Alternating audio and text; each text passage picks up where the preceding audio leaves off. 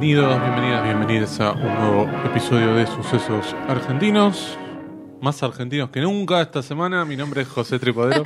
Y mi nombre es Vicky Duclos y Buet. ¿Cómo estás? Muy bien. Muy, Uy. bueno, muy bien disociando, ¿no? Sí. Muy bien para este podcast. Claro que sí. Porque si hay un podcast que tiene que estar con eh, la selección argentina, en las buenas, en las malas, Es este. es este. Totalmente. Así es. Así Recargando energías. em, claro, bueno, es nuestro primer mundial aparte. Como Como, podcast. como podcast, sí. Somos claro, un es podcast cierto. de Vito. Es cierto. Y bueno, no sé.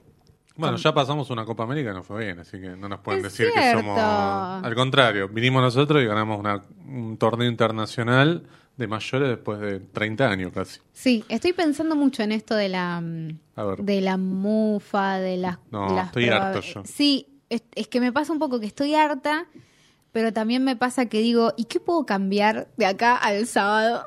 Claro, porque Vicky estaba diciendo, No si yo pongo en el pro de el- lo contrario de lo que quiero que pase, capaz que pasa. Entonces, Porque me está pasando que no estoy pegando una en Claro. el PRODE. No, yo Entonces, tampoco, pero bueno. eh, eh, bueno, igual se están dando también ciertos eh, resultados que nadie esperaba, ¿no? Hoy cuando hoy que estamos grabando, la victoria de Japón no la esperaba nadie. Eh, la de Arabia, por supuesto, no la esperaba nadie. no, por Dios. No, por Dios. Y bueno, veremos qué es lo que sucede, ¿no? Yo Ojalá no- que a Brasil le vaya muy bien y no, no sufra ninguna sorpresa, ¿no? No, no puedo entender y espero que nos lo hagan saber qué, qué rol cumple este podcast durante este momento Ah. en particular, ¿no? Como digo, si a nadie le importa y este podcast va a ser escuchado dentro de un par de días, Mira, con todos un poquito más tranquilos, espero. O si hay alguien tratando de, de anestesiarse y pensar en otra cosa y lo está escuchando. Me, me pregunto eso. mira, yo te voy a decir un par de mensajes que me llegaron que son de verdad, digo. Ah, Los puedo mostrar. Que es- claro. que em, me decían después del partido de Arabia, por favor, suban algo, o subí algo, me decía uno también, a, a Spotify, algo para escuchar. Como que, claro, en las malas, por ah, supuesto, ok. pero bueno, no queremos que sigan las malas, entonces... No, no, no. Preferimos que no. Pero bueno, nada, si hay alguien ahí del otro lado esperando hasta el Sí. sábado, estamos medio en la misma. Pero el sábado, por ejemplo, podemos este, sumar... a- Morir. No, iba a decir algo lindo. ¿Qué ibas Sí. a decir? No, hay que ver si llegamos al sábado también. Te puedes morir antes. ¿Para, qué esperar tanto? No, espero que no. Bueno, em, bien. No, yo decía que el sábado podemos ver el partido acompañado de probablemente la bebida, el Sí. elixir más exquisito de este país. Que puede ser, porque fíjate que como era temprano a la mañana, Y- no se pudo. Claro, así que, Ajá, ujú. claro. Y nos referimos a los vinos de Bodega Azul que nos acompañan como todos los episodios. Les mandamos un saludo a la gente de Bodega La, de Azu- Bodega La Azul y les recomendamos que si quieren eh, saber más sobre esos vinos claro. o comprarlos o lo que sea, pueden ingresar al Instagram, que es Bodega La Azul, o a la página web, que es bodegalazul.com. Yo estoy cada vez más eh, enganchada con las fotos que suben del el lugar donde vos podés alojarte, No, no, como es- el hospedaje eh, de Bodega La Azul. Me vuelve loca. Tiene como una ventana que da a los viñedos. No, no, no, no, no. Yo estoy considerando, te digo, te- Sí, ¿no? hacer una visita. Y esto no es un pedido al aire. Claro. No, al contrario, digo, voy y hago, al contrario, digamos, voy a sentirme Sí. muy bien eh, dándole mi dinero a... Ah, sí, sí, A sí, ese alojamiento. totalmente. No, es que verdaderamente yo también lo estuve considerando. No, no, es muy lindo, muy, muy a lindo. ver, si yo tengo que hacer esto, esto y esto para tomarme unas Sí. vacaciones, ¿cuáles serían? Y un unos poco vinitos, ¿no? esas, un poco esas, ¿verdad? Claro, claro, exacto. A mí me parece como una cosa increíble, así que entren a la, a- al Instagram de Bodega Sí. al Azul, que van a ver imágenes muy bonitas y también Sí. un link para ver... Bueno, ya le estamos haciendo el chivo del alojamiento, creo. Claro, Este, es cierto. Así que bueno. ahora nos deben un... Claro. porque ya lo hicimos. Bueno. Em, ah, pará, primero, primero. ¿Qué? Vamos a ¿Qué? saldar deudas. El señor Cristian Ponce ¿Por qué? Pará, pará, pará, pará, pará. Bueno, vos, vos decís lo que quieras, yo después voy a decir algo sobre No, no, la que cosa estás muy ansiosa, querés Cristian habla vos primero. No, no, vos, vos primero, por favor, porque vos fuiste el que sacó el tema. Vos me parece que te diste cuenta que sabés que voy a hablar de lo mismo, entonces te frenaste, pues si no me Dale, ibas a a ver, pisar. quiero saber, quiero saber. No, el señor Cristian Ponce nos hizo una pregunta eh, en nuestra cuenta de sucesos argentinos, una cuenta que, vamos a decirlo, mayormente la manejo yo. Ay, revelaste, revelaste. Dije El- mayormente el igual. secreto. Pero bueno. Em, cuestión que veo el mensaje que, que llega y te lo traslado a vos porque vos sos la que puede contestar ese mensaje. Yo no le podía contestar, si no le hubiera contestado Sí. al instante. Claro. Y eh, el señor Cristian Ponce siguió mandando mensajes a esa cuenta. Este, Ah, yo no sabía Claro, eso. diciendo, bueno, quizás en Navidad me contestan. ¿no? Y yo lamentablemente no podía contestarle. Tiene nuestras cuentas personales. Bueno, Bueno, pero es así, él empieza no, por un lado y sigue por ahí, es muy prolijo. está bien, está bien. No, yo iba a decir, no entiendo nada que me molestan entre los dos. No entiendo nada. Bueno, y sobre todo mismo. vos, sobre Esto todo mismo. vos me estás molestando. Hoy cuando entré a Twitter y tenía una respuesta tuya que no sé qué, dije, de que encima me haces quedar mal con él. Yo no entiendo nada. Así te lo digo, no entiendo nada. Te quedas mal vos sola porque dije, te dije esta pregunta. Me dijiste, sí, sí, ya te, te contesto y Sí, estamos le- esperando acá Le con escribí, Cristian. le escribí, le escribí. Igual le estamos escribí. haciendo todo un... al- alargando la cosa como si fuera algo súper mega importante. No, Pero es algo que salió acá en, un- en el episodio anterior. sí, es cierto. Un No sé si te chismerío, acordás, un claro. chismerío. Sí, sí, ya hablé con Cristian. Ah, listo. ah, bueno. Ya estás No, pensé que lo ibas a contar acá al aire. Bueno, No, no, la gente se queda afuera. Muy bien. Vamos 10 minutos de capítulo y no hablamos nada todavía. ¿Querés que diga? No. No, no, está bien, está- está bien, No porque déjalo, involucra qué, qué Sí, chismes ya- le interesan a Cristian. Claro. A mí no me importa, pero digo, es cierto, lo quiero revelar que anda ah, chismeando lo de querés, él. claro, lo querés cuidar a Cristian. Claro, por supuesto, porque yo lo quiero a Cristian. Sí, yo también, Vos sos por el eso. que se interpone No. y empieza a decir que yo lo critico, le saco ¿Qué? no sé. No, sí, no, vos no, decís esas cosas. Yo te entendí mentira. eso. No, entendiste mal. Bueno. Comprensión de texto, Vicky. Sí, Este, estoy con un problema para entender algunas cosas en Twitter. saber comprender textos. Después te mando un link de, Claro. un, de un curso. Bueno. Bien. No, eh, lo que iba a decir es que eh, ya tuviste peleas en Twitter. Este, te Primera interpeló vez. gente. Primera vez. No, ¿qué primera vez? Primera vez que Sí, de ¿en esta serio? semana. No, si yo no me peleo con nadie en Twitter. Dale. ¿En serio? Decime, Bueno. ¿con quiénes me peleo? No, no, ahora no lo voy a decir. No, Dale. con gente cualquiera, digamos. Este, no pero acá apareció un personaje que no fue nombrado, pero cree que lo nombramos, y bueno. ¿Puedo aclararlo? Porque no tengo No, ningún si problema. ganas, sí. No, Sí. pero la verdad yo no le quería dar entidad, No, quería como pasarlo de largo. No, para los les oyentes. Em, yo hablé en este podcast sobre la nota de, de Prividera. Sí, yo también. Hablamos los dos, dijimos algo que nos parecía respecto a cómo Prividera también maneja la Sí. comunicación de, de, de- de más y qué sé yo. Y después, o sea, Ah, increíble. en, en Twitter, todos habrán visto quienes están constantemente en Twitter, como yo, como José, como un montón de gente que está, es su red social principal. Eh, pasar un montón de gente que decía lista de lo que la, la- la encuesta de cine argentino debería tener y no tiene. Tipo, ese tipo de listas las vi pasar no una, diez veces. Sí. Entonces se me ocurrió poner algo como medio, eh, medio irónico, si querés, sobre esa pose que me parecía que era como un poco eh, fastidiosa, ¿no? Pero no estabas hablando de nadie en No particular. estaba hablando de nadie en particular y menos de Prividera, que justamente me vino a decir, yo no hice eso y ya sé que él no hizo eso. Porque él no hizo una lista y no hizo una lista diciendo lo que le falta a la encuesta de cine argentino.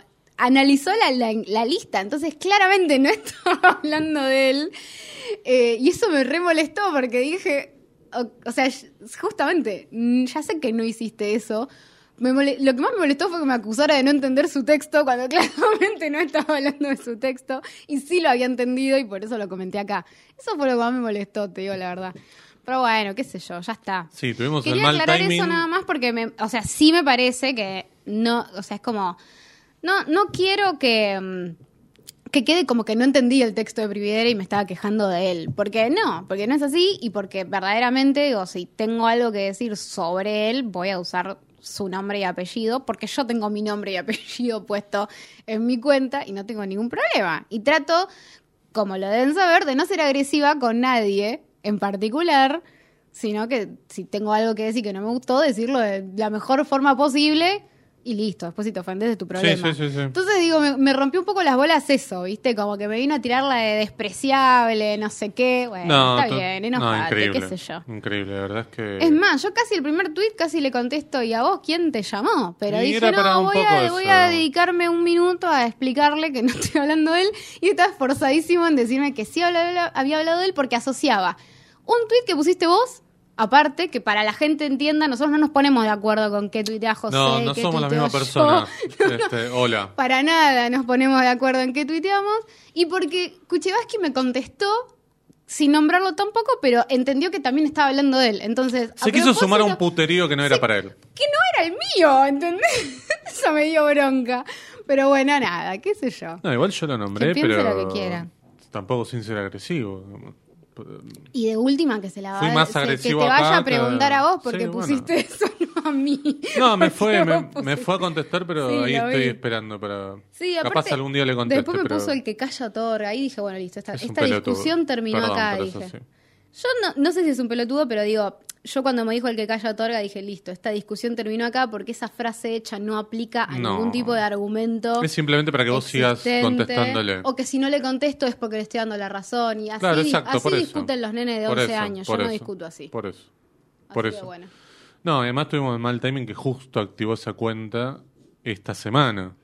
Porque nos empezó a contestar a nosotros. Porque este, una le cuenta que al haber dicho, che, están re hablando de tu nota y a él le encanta Claro. debatir y discutir. Como la de Argentina en entró a ver. 1985 nadie habló, entonces bueno, este, no se pudo sumar y se sumó acá. Así que bueno, listo, yo. fin. Fin, creo. fin. Solamente quería aclararle eso. Me parece muy bien. Aclararles eso. Bueno, ahora sí, ¿podemos hablar de películas? Sí, ¿O de- vamos a cosas? hablar de una película. Claro.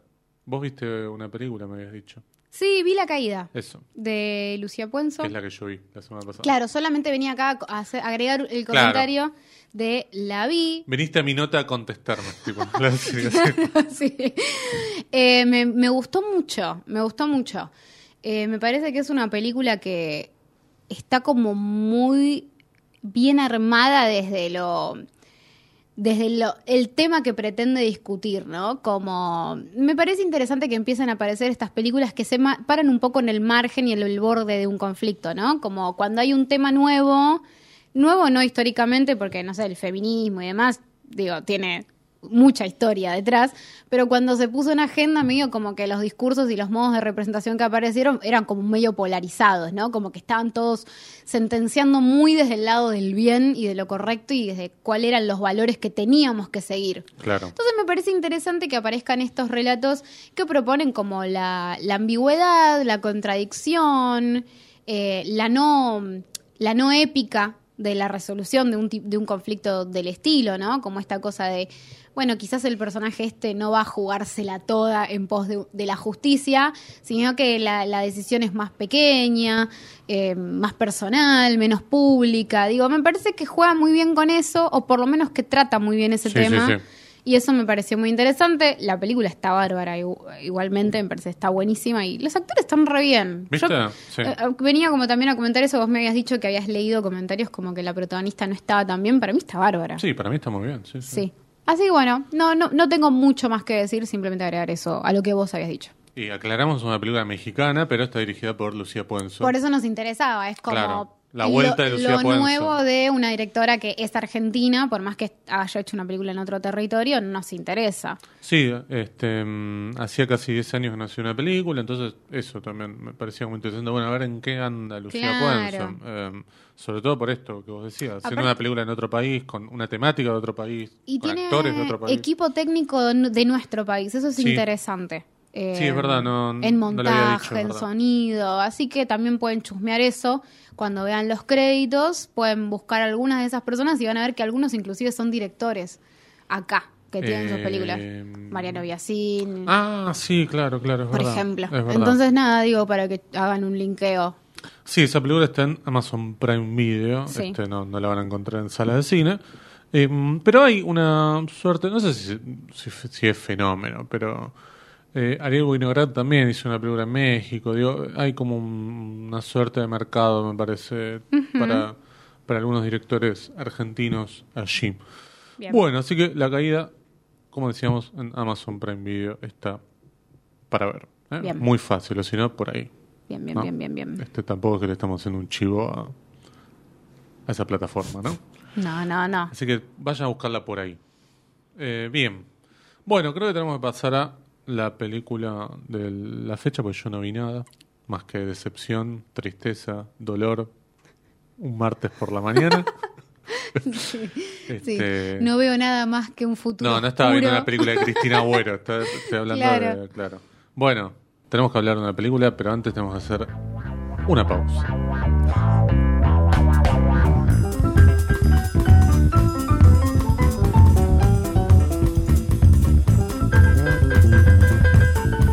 Bien, ¿de qué película vamos a hablar, Victoria Duclos? Vamos a hablar de Fotoestudio Luisita, una película del año 2018 dirigida por Sol eh, Miraglia y Hugo Manso. Exactamente, una película es un documental. Sí, volvimos con los documentales. ¿eh? Sí, sí. Pero acá con un documental, creo, lindo, ¿no? Uno de esos documentales, quiero decir, de, de una ver, historia ver, linda. Ah, una historia. No, de una historia Sí. linda, digo, no, no es que trajimos acá, bueno, el drama de no sé qué, o Sí. que están buenos ver esos documentales también, quiero decir, pero acá, eh, digo, no es habitual ver en el cine argentino documentales Alegres. alegres, ¿no? Con, este, que, Es que no cierto. sea una cosa como, bueno, una tristeza o una historia oscura, digamos que, bueno. Claro, es que hay mucho de el documental, en, eh, eh, hay ciertas historias que encuentran su lugar en el documental, que son muchas historias sobre tragedias, sobre injusticias, sobre... Igual tiene su parte. Ni hablar, ahora lo Sí. vamos a, a comentar, pero es cierto que son pocos los documentales que vienen como hacer algo más celebratorio eh, de una figura o de un evento, ¿no? Siempre Claro. hay algo como de, bueno, este crimen que no se resolvió, Claro, claro, este, no sé, esta cosa que se olvidó, ¿viste? Como cosas sí, muy, sí, muy, sí, muy oscuras que encuentran su lugar en el documental. Claro. Pero esta es la historia de alguien que es desconocido, que muy, muy poco conocido por el gran público, entonces tiene también ese valor, digo, de presentar a un personaje que desconocías y que tiene una historia muy linda para contar detrás, ¿no? Eh, eso me parece es, es muy es muy valioso cuando, cuando aparece una película así. Em, bueno, para mí tiene un... No sé si querés que contemos un poco la historia de, de Luisita. ¿Quién Sí, fue? e- es la historia de básicamente una familia de fotógrafas, digamos, eh, de la cual es la, protagonista de esta historia es Luisita, justamente, que además el, estudio lleva su nombre.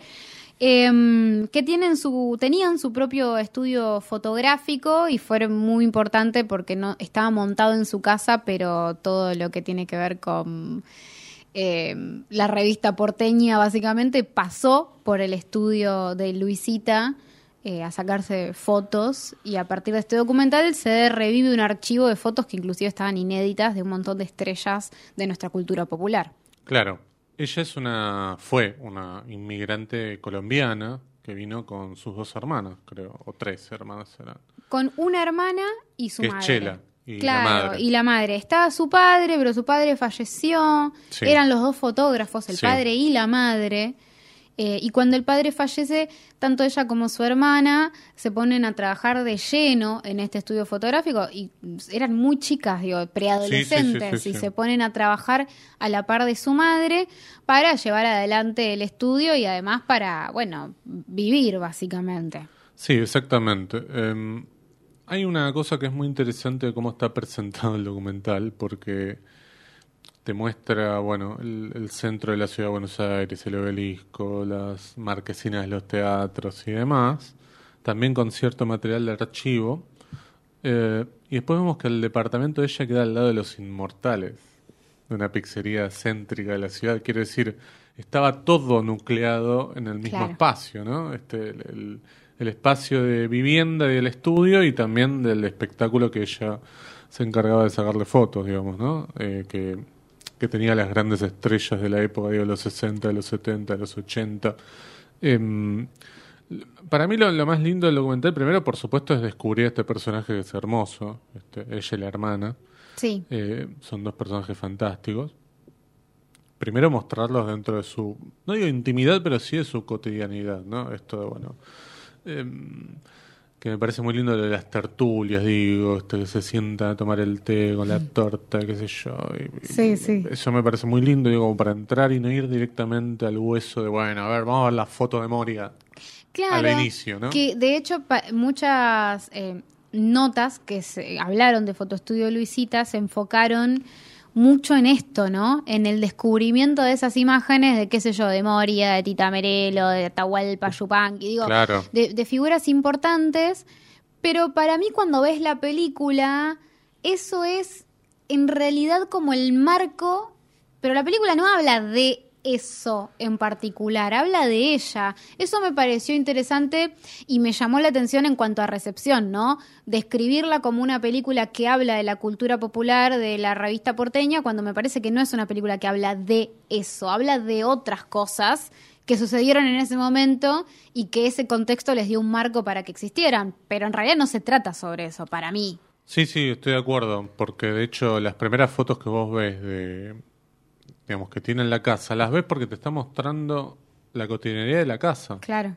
Digamos, no es que te, bueno, te enchufa una foto al principio y te diga, ah, mira, esta mujer le Sí. sacaba fotos a Porcel, ponele. Claro, o que a ella te cuenta Susana, la o a- historia de ellos sacándose las fotos. No, Claro. ella habla de ella. Claro, exactamente. Eso me parece muy lindo, digo. Y yo creo que tiene que ver un poco con cierta lealtad, podemos decir, de la directora, ¿no? Porque la directora primero se hizo amiga Sí. de ella, hay como un vínculo previo. Eh, y lo del documental parece ser como una cosa que aparece después. No es el típico trabajo del documentalista que va y busca a esta persona porque sabe que tiene una historia, sino que es más bien, bueno, quizás ella ya sabía la historia, pero digo, hay como un vínculo mucho más cercano, ¿no? Eh, hay, como una historia entre ellas de amistad primero. Por Sí. eso me parece que todo esto que vemos en los primeros minutos eh, está contado de esa manera, ¿no? Más que el hecho de decir, bueno, vamos a, a buscar en, en el archivo todas las fotos que tiene. Hay solamente un momento en el que ella está con los guantes, no la directora, una de las directoras, Sí. viendo el, el material, pero es más bien como una cosa de... como siento que se generó primero una confianza para llegar a ese punto. Entonces yo creo que la, la búsqueda del documental va también por ese lado, digo, que el espectador en cierta forma haga ese camino. Digo, de, bueno, entremos primero a la intimidad un poco, conozcamos a este personaje y después, bueno, veamos a ver su, sus méritos o sus logros en, en el campo de sacar fotos, porque eran además fotos muy particulares, no es que lo hacía todo el mundo esto Claro. digamos, por supuesto, se generó como una suerte de, che, mirá que acá hay un fotoestudio, qué sé yo, y ahí es donde querían ir todos. Claro. Eh, y además, Claro. eh, hay un momento en el cual ella explica como cierta técnica, habla de, digamos, no es que tampoco la parte profesional queda como en segundo plano, digamos. Eh, pero es parte de, de una charla, ¿no? Es- no, no- no siento que haya en ningún momento una entrevista en la que ella se sienta a contarte todos los entretelones de su trabajo. Es como algo más aparte de, de- de todo lo otro. Sí, porque me parece que lo que como sistema trata de hacer la película es eh, hablar de ella porque es un personaje muy particular, lo constituye como personaje a partir de decir, para mí, eh, ella era una chica de, no sé, 12, 13 años, hiper tímida, a la cual eh, le tocó sacarle fotos a gente a- a- desnuda, a mujeres desnudas, Claro. a vedettes, en, en- en cuestiones como en posi- posiciones súper sexuales y demás. Eh, y en, a partir de esa contraposición construye como el conflicto de la vida del personaje eh, y eso la, para mí la termina de constituir como personaje Totalmente. porque le da como esa, esa densidad. De hecho, me parece impresionante la primera anécdota que ella cuenta, que es que su primera foto ella nunca la vio porque era de una mujer que le quería, que quería sacarse unas fotos, o sea, como eh, mostrando el busto para su marido y que ella le dice, bueno, vamos a hacer así, yo voy a disparar la foto, me voy a dar vuelta y vos ahí te desvestís y, y la foto va a salir y que esa foto ella después, una, no sé si su madre la reveló y la entregaron y ella nunca vio, es decir, ella nunca vio su primera foto porque era de una mujer que estaba como en pechos y ella no le daba mucha timidez verla. Entonces, ya ahí me parece que te plantea algo que tiene que ver con, bueno, con quién es ella, con qué tuvo que hacer después. Aparte, mientras cuenta esa anécdota y mientras hablan de la timidez, ella van pasando fotos de vedettes como casi totalmente desnudas. Sí, sí, sí. sí. Eh, y ahí empezás como a construir esa, esa oposición. Em, y bueno, nada, me parece que desde ese lugar entra a la historia y algo que sé que por unas entrevistas estuve leyendo que sucedió es que ella no es una mujer adinerada, digamos, no, son personas adineradas, pero eh, la directora cuando consigue el dinero para financiar la película, lo consigue para pagarle a ellas y que les dijo, bueno, esto no va a ser un corto, esto va a ser una película, ustedes van a cobrar y con parte de ese dinero vamos a hacer una, eh, vamos a trabajar la preservación del archivo que ustedes tienen. Entonces, por eso también me imagino que va, la parte esta en donde empiezan como a revisar el material y ellas trabajan, porque en realidad la película, aparte de que el estudio cerró hace pocos años. Sí, sí, hay un llamado eh, telefónico que le llega a ella de alguien pidiéndole ese. Claro. Que, sacaron las fotos y ella le dice, no, el estudio hace cuatro años que no funciona. Claro.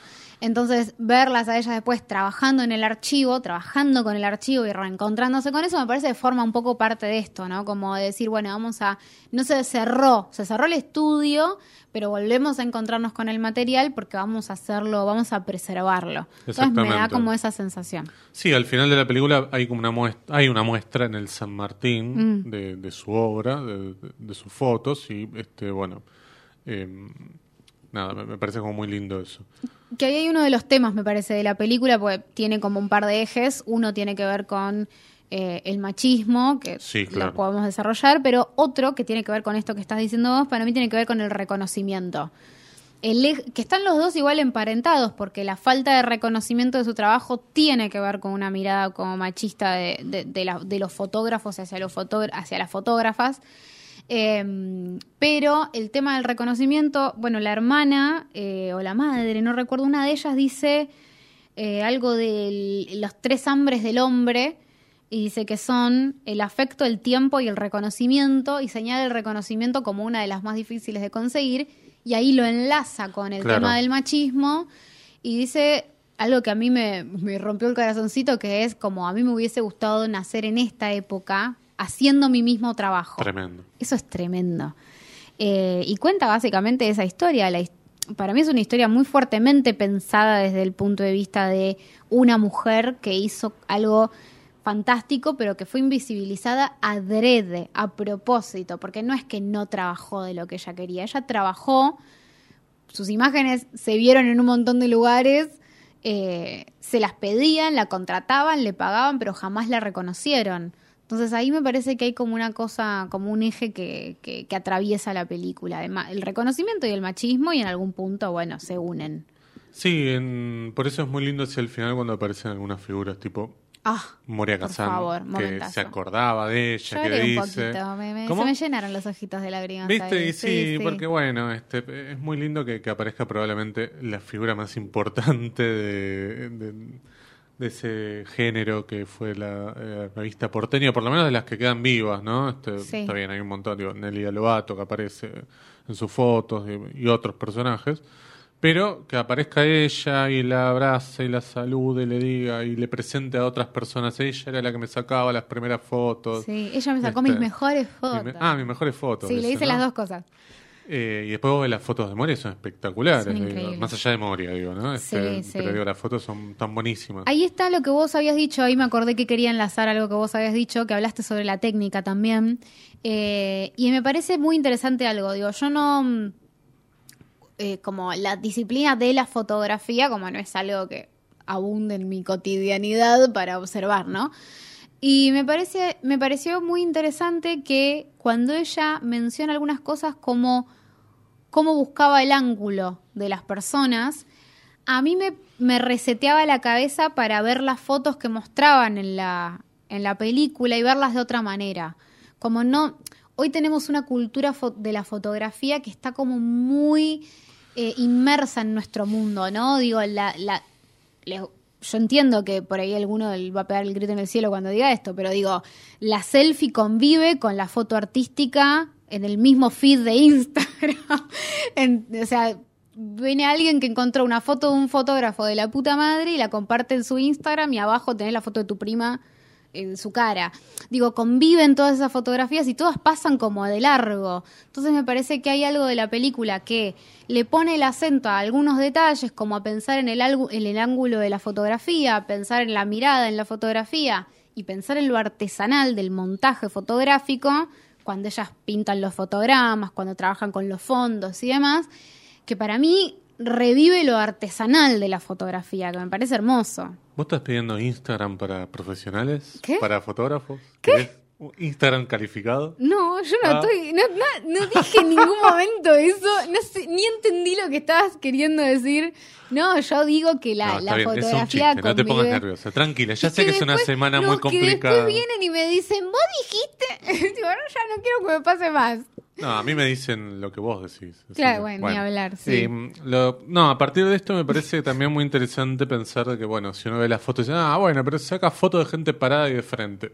Ese tipo de fotos, digo, que son este, los retratos, son muy complicados, Claro. digo, porque saca vos gente parada con un fondo a ver qué sale. No. Te va a salir, digo, fuera de foco, te va a salir un brillo que entra por el ojo izquierdo, digo, eh, un montón de cosas, digo, es, Es muy complicado y lo que vos decías, eso es muy importante porque la cuestión de mm, la alteración de la fotografía que se saca Sí, es algo que desde que se inventó la fotografía se hace, no es que apareció ahora con los celulares y los filtros, digo, Sí. todo el tiempo se, digamos, se están Sí. tocando las fotos, pero de la manera en la que ellos lo hacían, digo, con esto, con los brillitos, con darle, digo, eh, que los fondos que vos ves en esas fotos no son arbitrarios, digo, esos fondos tipo batik que por un lado tienen que ver con la época, pero por otro lado también tiene que ver con, eh, con, con la imagen, digo, con la calidad de la imagen que se buscaba sacar. sí. Eh, y también hay algo muy importante que pasa, que eh, cuando, creo que en un momento lo dice ella, eh, cuando el género de la revista porteña medio que murió, ella tuvo que migrar hacia otro campo de, de trabajo, ¿no? A sacarle fotos a bandas, a este conjuntos musicales, como ella decía. Y las fotos son espectaculares. Sí. Hay una foto que aparece de un grupo folclórico y es Sí. brillante esa foto. Eh, claramente hay en su gen, por esto de ser hija de fotógrafos y demás, pero también hay una cosa de eh, un- una, una mirada y una precisión como muy justa, eh, de, de- de una artesanía y una calidad artística increíbles. En cuanto a, mm, a esto de la modificación de la fotografía y demás, también hay algo que ella menciona que para mí son dos, dos ejes, si querés, como menos jerárquicos en cuanto a, a- valor eh, de importancia en la película. Digo, para mí está esto de la, del reconocimiento del machismo como muy arriba, pero después hay algo de eh, la actualización de ese mm, negocio, trabajo, arte, eh, que tiene que ver con lo tecnológico. De hecho, ella como que dice que básicamente la tecnología que modificó y que permitió que en una computadora vos pudieras hacer una foto que es una gigantografía, eh, mató un poco su Y sí. trabajo.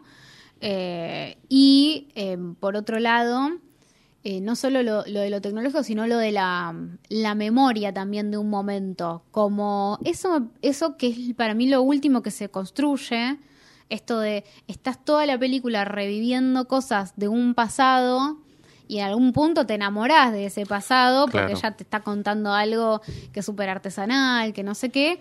Pero después cuando la ves a ella, aparte dentro de su casa, que básicamente es una cápsula del tiempo, porque digo, todos esos muebles y la decoración y Sí, todo sí, eso sí, es de otro momento, El papel tapiz de, lo- de la Total, pared, todo. total, sí, sí. Después, ver, verla a ella cuando sale de ese mundo y se va a los teatros, eh, al teatro que, que, que Al más... Maipo. Sí, que, que más era su casa, dice. Nosotros antes éramos parte de la casa y ahora somos extranjeras acá. Ver eso para mí es como muy tremendo, como...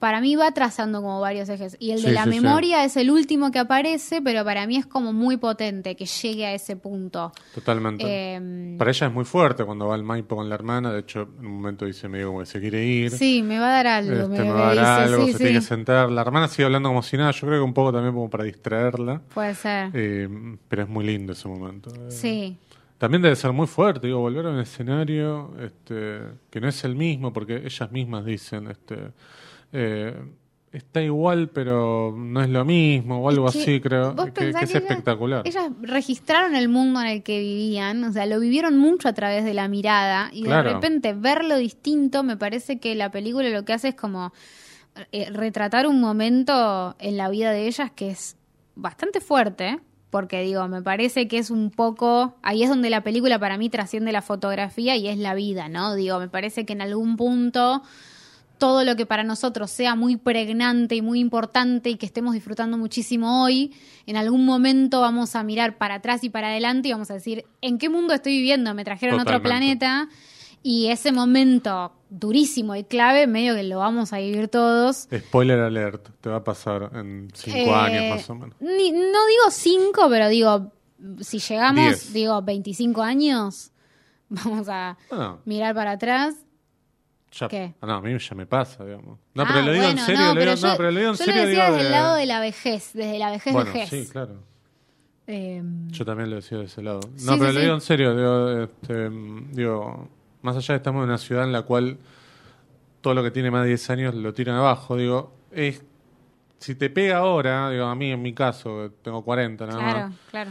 eh, vas por una esquina y decís, che, pero hace 10 años esta esquina Claro, era claro. completamente distinta. Es decir, es medio lo que le debe pasar a ellas, pero peor, todavía más fuerte. Claro. Eh, que es, estoy en el mismo lugar, pero a la vez no. Exacto, ese lugar no existe. Es como un limbo. Eso es lo, lo más choto de todo. Sí, te compraste un teléfono. Sí, ¿Este, este Es lo puedes poner en sonido? Eh, Eh, digo, en silencio. ¿Sabes que no puedo tampoco? Vos me estás cargando. No, es también de la misma marca. Eh, Pero no, puedo. puede ser. Bueno, ahora No lo puedo. vemos. Eh, después lo revisamos, pero es increíble. ¿Pero por qué te distraes si pasó? Pasó de largo. ¿Por qué no? Porque yo no. Brrr, digo, dale. No, igual lo tengo seteado porque es un mensaje de Diego. Este, ¿En serio? sí, Bueno. está, está apuradito. Sí, mira, ¿crees que te lo lea? Mira, estás, a- mira, estás ansioso por una nota que tiene que salir ya, entonces por eso. Bueno. eh, ah, está bien, pero no era para nosotros. Está bien. Eh, No, no tenía tu nombre, está bien, disculpa. No, no, no. Bueno, eh, algo que vos dijiste en un momento y me hizo acordar una anécdota que leí en una de las entrevistas. Quiero citarla. Es una entrevista que se hizo en un tref de Lucía Citrín, que hizo Sí, una nota bastante larga con Sol Miraglia, que contaba, le preguntó en un momento por, bueno, esto de, ellas son dos mujeres, ella y su hermana, y su madre también, ¿no? Es como un triángulo, pero digo, ella y su hermana son como casi gemelas. sí. Eh, y después ella ningún- ninguna de las dos constituyó ninguna pareja, viven juntas, duermen la siesta. Digo, son como muy Sí, eso una es muy misma. de, muy de otra época también. Digo. Muy, Yo muy conocí tremendo. muchos casos digo, de, de hermanos o hermanas que no formaron su propia familia y que vivieron toda su vida juntos. Sí, Bueno, sí. ellas están en, ese- en esa situación y digo, pensando en la timidez de Luisita y esta situación también como de una ca- de un hogar, porque el, el estudio estaba montado en la casa de ellas. Claro. Le pregunta por eh, como cómo esa noche porteña y esa ese mundo como de sexo, droga y un montón de cosas entró a su casa. Eh, de ellas que digo dicen busto en vez de decir teta, ¿entendés? Claro.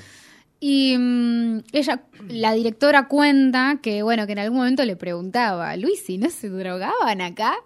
Y que dice, bueno, una vez se, prendieron un porro, qué sé yo, le dice. Y después le cuenta otra anécdota que eh, dice, una vez cayó una banda de cumbia en los 90 y eh, dice que para pasar al baño tenías que pasar por la habitación. Entonces, dice, una uno de una banda de cumbia se fue al baño y salió con la toalla en el pelo porque se metió a bañar. Digo, cosas así eh, que son extra película, pero que me parecieron como No, fantásticas. espectacular. Eh, pero bueno, nada, me parece que todo el contraste es lo que hace también a la película. Sí, más vale. Eh, y bueno, me parece súper interesante pensarla, pensarla hoy, ¿no? Pensar en el pasado, pensar en la memoria, pensar en lo artesanal contra lo tecnológico, Sí. en el feminismo, en la Sí, historia. sí, sí, toca muchos temas sin ser tampoco una película que dispara para todos lados. Claro. ¿no? Este, Mm. Aparece por los costados. Sí. Em, yo no quiero ser el hombre que habla solo de cinemateca, pero un poco podemos asociar el tema con eso, porque desde la preservación, desde la preservación, digo, ¿no? Este, Sí. Porque bueno, es un material que claramente documenta una época. Digo, si esto se pierde, es como si esa época no hubiera existido. Eh, entonces el trabajo que hace Sol Miraglia es espectacular porque además hubo una muestra que se llamó Temporada Fulgor en el Malva que lo que hacía era esto, digamos, exponer las, las fotos de extraídas del archivo del foto estudio Luisita que todavía existe, digo, este tiene una cuenta de Instagram Ah, mira. eh, que, que es bastante, que es muy linda, eh, así que pueden ir a, a chusmear ahí. Y bueno, eh, Pero, sí. Sí, perdón, pero vos te imaginás eh, el futuro, porque son tres mujeres grandes, eran tres mujeres grandes, digo... Falleció en vos- vos- 2019. Luisita, Claro, sí. la película es del 2018. Vos mirás la película como si fuese un presente, por eso también me pasa esto de vos te imaginás. Sí, sí, sí. Eh, vos, esta cosa como de tres minas que, bueno, no se mueren y alguien, nada, dice, bueno, este departamento lo vaciamos. Son Y después tira, esas sí. cajas que se tiran Un volquete. en un bol- porque son negativos aparte, entonces hay muchas personas que ven los negativos y no ven el valor del negativo, porque vos decís, ¿qué es esto? Lo tiro, y en- lo entiendo también, ¿eh? porque hay gente que no tiene por qué saber qué es un negativo No, ni si para estás qué tirando un sirve. volquete, además lo que primero que pensás es a nadie le sirve, no Exacto. sirve. Claro. Entonces, digo, ese tipo de material es el que después o alguien se lo cruza en la calle y lo recupera y lo abraza y recupera el 30% de lo que se tiró ahí, o se pierde. Bueno, no me acuerdo Para con qué siempre. había Y nosotros pasado. hoy estaríamos Sí. viviendo nuestra vida tranquilos sin saber todo eso que se perdió. En la ignorancia estaremos viviendo. Exactamente. Seguimos viviendo en la ignorancia, pero, por Pero un poquito cosas. menos Un poquito gracias menos, claro. a Foto Estudio Luisita. No, bueno, pasó creo que no me acuerdo con qué que Fernando Martín Peña fue a buscar este, nada, Sí. habían tirado las, las latas negativo y estaba él este cual cartonero de cine argentino buscando la- la- las pero es películas. que sí, es, pero es, es- que es sí. triste, digamos, ¿no? Es triste, pero también lo entiendo, digo. Pero que más sí. vale, yo me tiraría de cabeza. Y también entiendo eh, que ellas, si nadie las reconoció, no le den la entidad a su archivo como para decir, che, yo tengo 85 años, alguien por favor que haga algo con esto. También con la confianza de a quién se lo das, porque digo, yo entiendo Claro. que eh, la directora hoy es, es una persona que entiendo que casi una nieta fue para, para ellas. Eh, pero digo, eso también. Decís, ¿qué hago con este material? Sí, se conocían sé, de ¿qué 2009. hago? Y fíjate todo el tiempo que llevó hasta que hicieron la película. Claro, entonces bueno, nada, me, me, me parece que entiendo también esa parte, que ellas mismas no lo valoricen si no viene otra persona y le diga, le diga sí, lo que hiciste es valioso. Claro. Eh, y ni hablar, bueno, nada, de, de, de que otra persona posteriori lo vea y le pueda dar valor. Entonces, la verdad que lo que sucedió es como una cosa que hay que valorarla muchísimo. Sí, tanto por bueno por la existencia del material, eh, por la propia Luisita, que es lo que lo hizo posible, Adorable. y también por Sol Miraglia, que este, lejos de querer decir, bueno, vamos a aprovecharnos de este personaje hagamos un documental, sino que el documental en cierta forma fue el instrumento para que se pudiera preservar este material. Sí. Y que es el camino que hacen muchos documentalistas, porque acá eh, hemos hablado, por ejemplo, de Telma el cine del soldado, Sí. el documental de Brenda Tawin, que también hace medio el mismo camino, digamos, está bien.